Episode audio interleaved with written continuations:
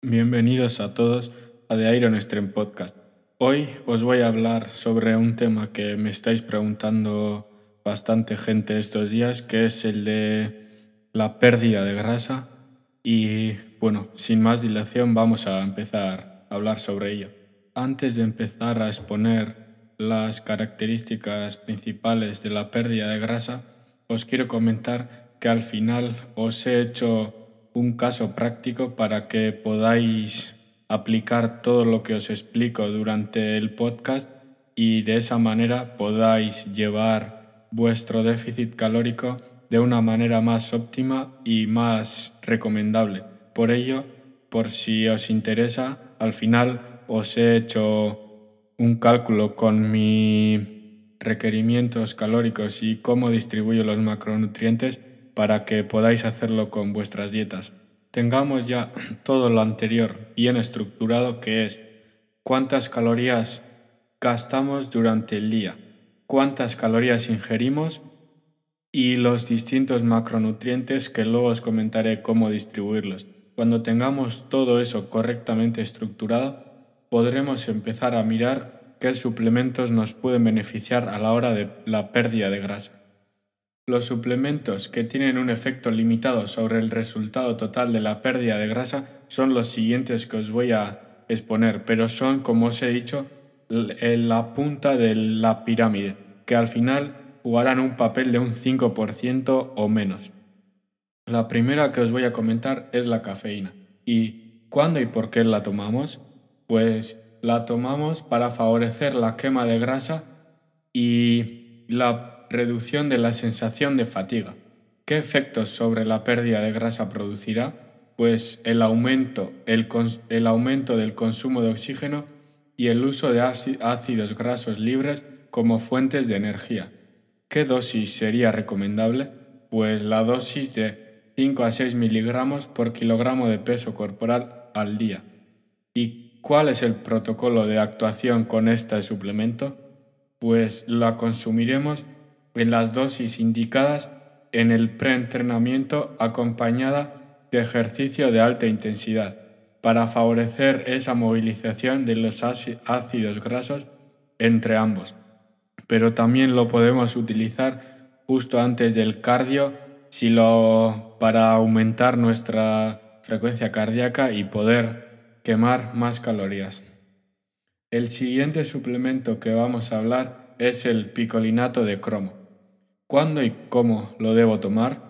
Pues en periodos de definición o pérdida de grasa largos o muy agresivos, un déficit muy amplio que os he dicho que no es recomendable, o días de alto consumo de carbohidratos, mejorará la sensibilidad de la insulina y estabilizará los niveles de glucosa.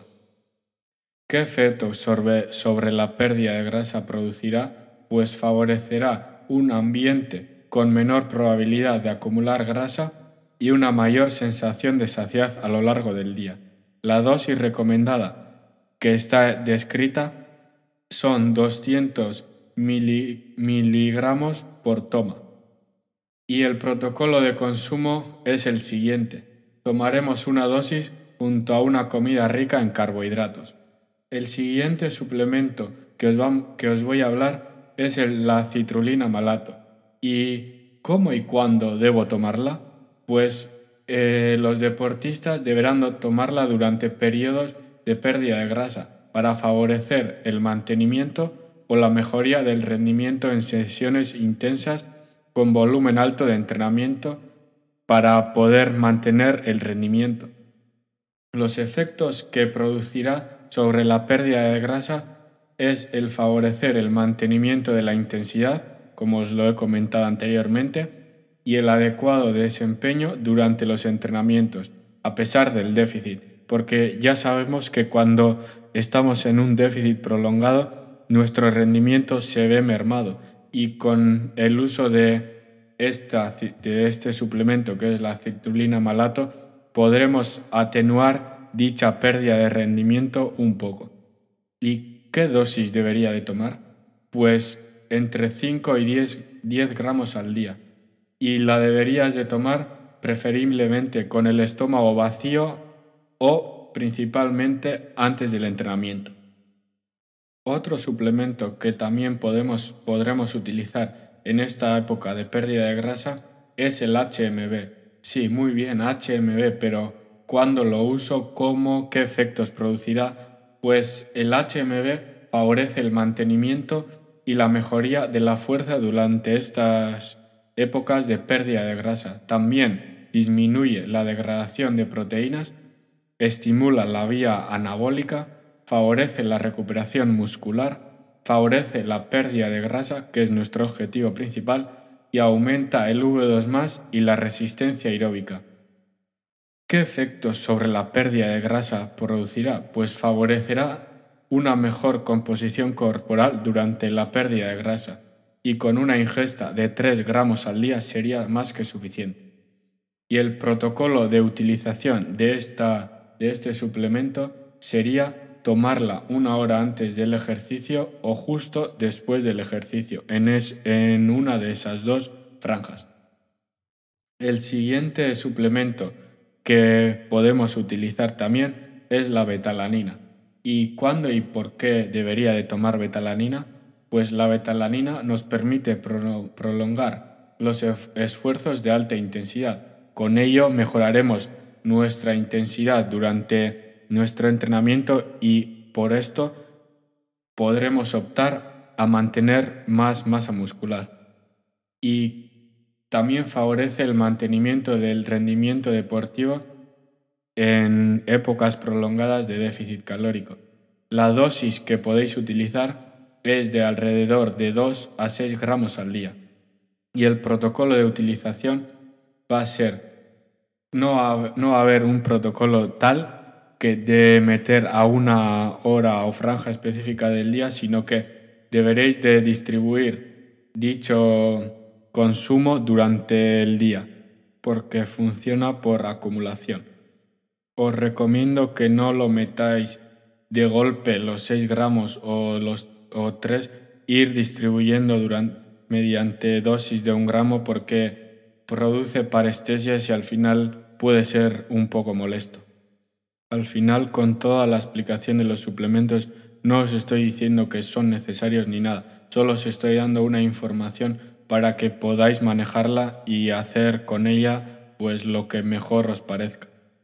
Vamos a entrar de lleno en el descanso y la pérdida de grasa. Al final, el descanso es muy muy importante para la ganancia de masa muscular pero también tiene una gran relevancia a la hora de mantener masa muscular mientras estemos perdiendo grasa en un déficit calórico.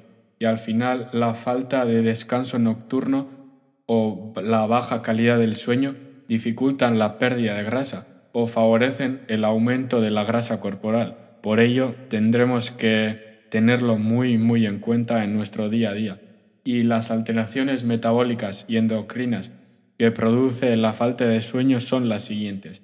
Una mayor resistencia a la insulina, un aumento de las concentraciones nocturnas de cortisol, que como os he comentado, el cortisol produce un estrés en nuestro cuerpo que no queremos, el aumento de los niveles de grelina, la disminución de los niveles de leptina, que al final si disminuimos esta, nuestro efecto de saciedad se verá perjudicada también.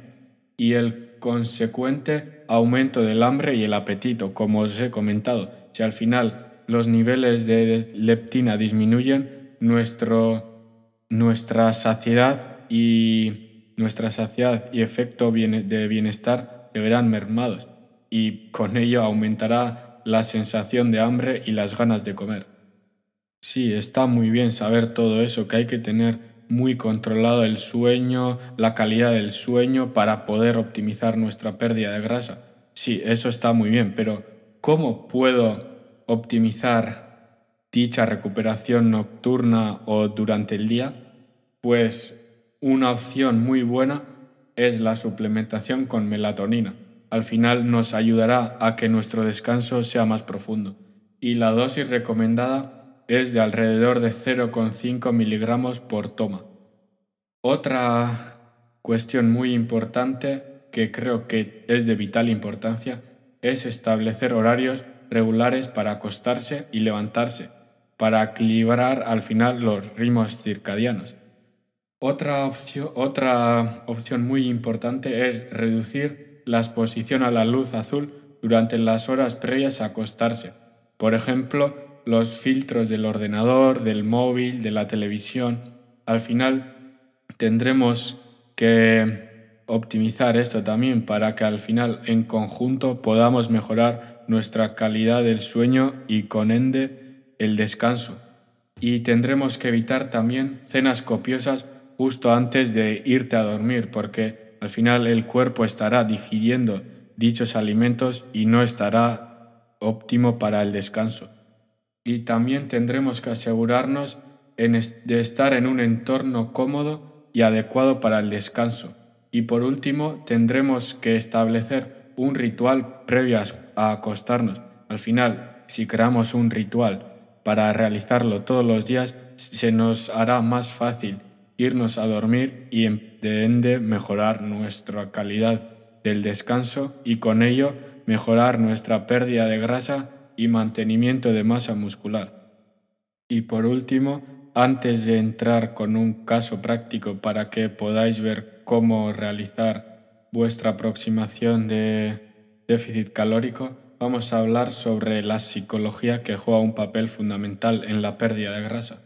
Al final, tendremos que generar una meta que queramos lograr, porque si no generamos un objetivo o meta, al final estaremos deambulando en nuestro camino y será mucho más fácil caer en errores o, quien dice, trampas. Por ello, lo primero que tienes que hacer es creer en ti y es necesario entender, asumir y aceptar que vamos a encontrarnos obstáculos en el camino, pero tendremos que pensar que nosotros podemos con ello y que nuestro objetivo es mayor que las trabas que nos van a aparecer. Y otra cosa muy, muy importante es de no echar la culpa a los demás de nuestros fallos que cometamos en la dieta, por ejemplo, saltos de dieta o cualquier otra cosa. No podemos decir que, mira, hoy he fallado la dieta porque mis amigos me han obligado a comer esto. No, al final nadie te, te obliga a ello tú tomas la decisión de hacerlo. Y también tendremos que respetarnos a nosotros mismos y reflejarlo con el buen cuidado de nosotros mismos. Como os he comentado, lo importante es crear hábitos para todo al final y por ello tendremos que darle importancia a crear adherencia a nuestro, plan para poder obtener mayores resultados. Por ello tendremos que quitar de nuestra vida el estrés y la ansiedad. Y tendremos que ser conscientes de lo que nos, de lo que nos limita. Y si eso lo tenemos claro, al final tenemos un gran paso dado en nuestro camino de la pérdida de grasa.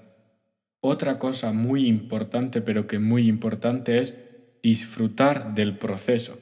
Si no disfrutamos del proceso, al final será como estar obligados. Y todos sabemos que hacer algo obligado no lleva nunca a un buen camino y ni a la meta.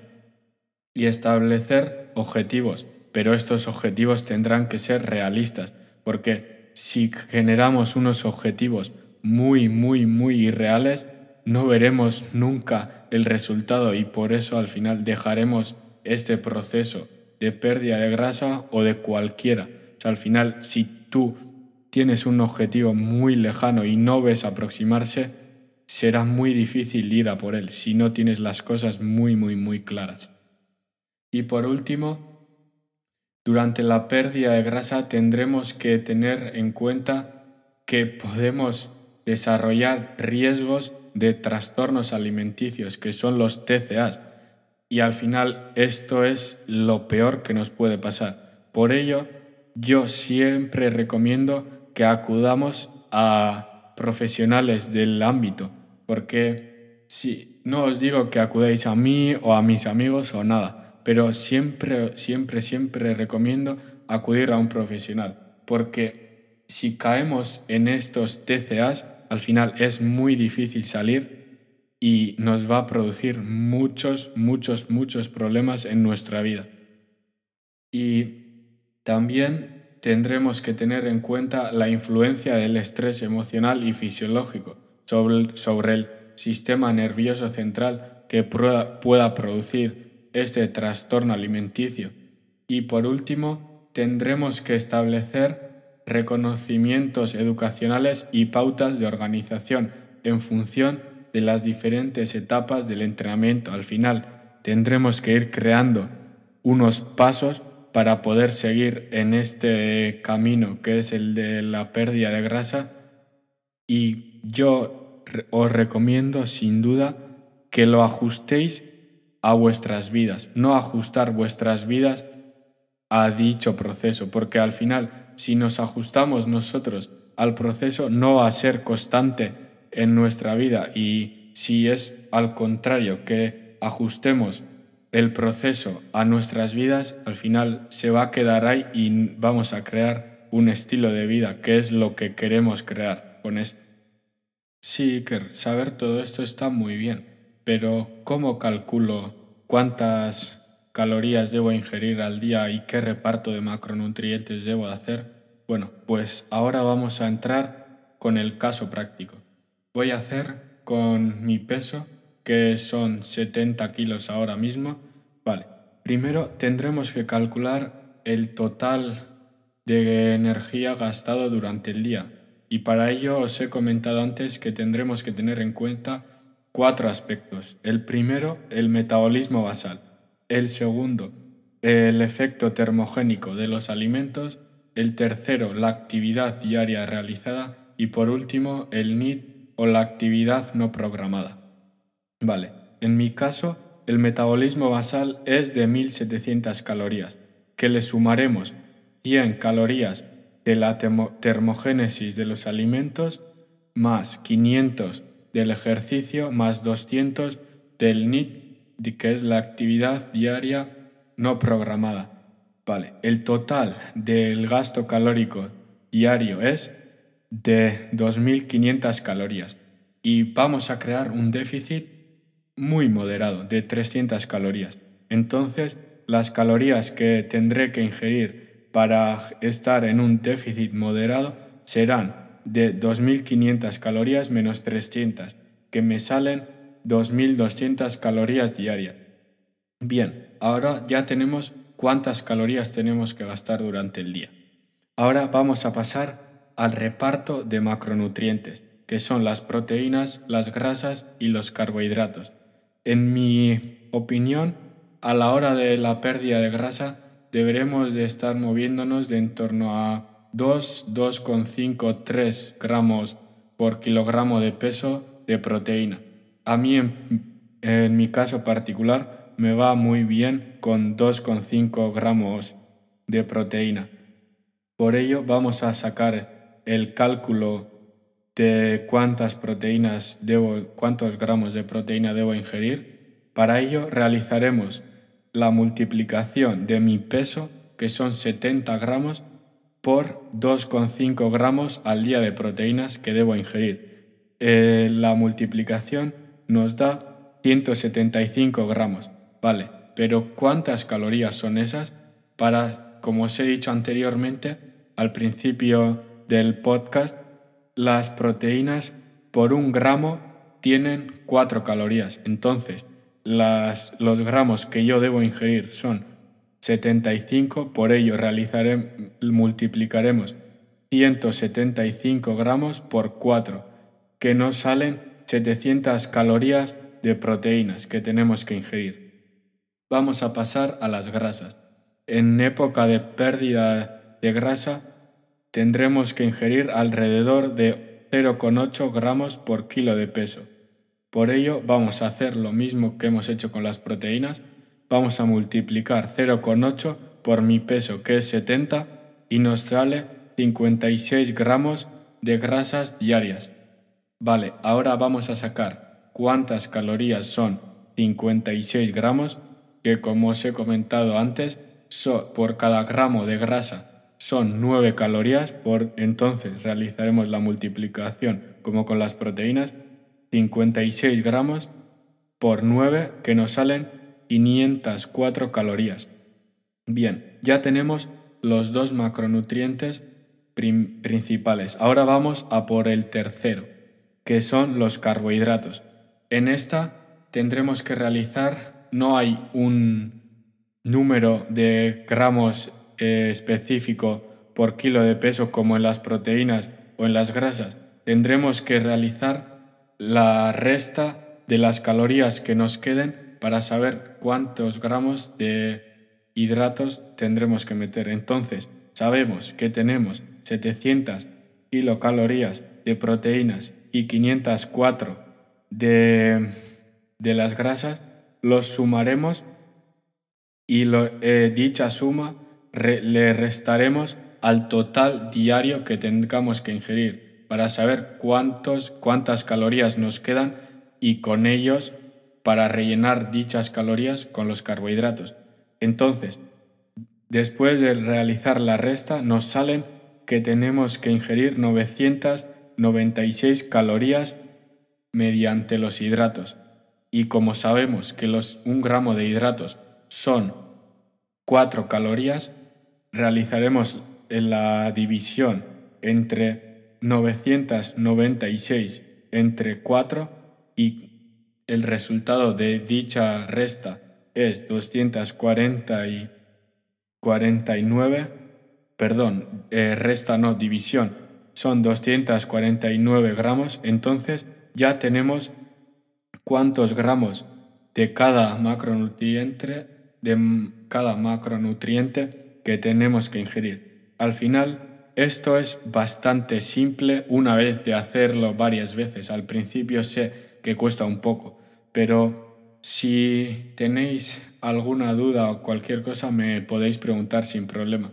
Y os comento, tengo, creé un Excel que os calcula todas las calorías de mantenimiento y también eh, cuántos gramos de cada macronutriente tendréis que ingerir y las calorías que son cada uno. Entonces, podéis realizarlo vosotros, pero os puedo pasar dicho Excel de forma gratuita y podéis utilizar y ir practicando en ella porque al final tendréis las fórmulas puestas y podréis ir trasteando un poco con ellas.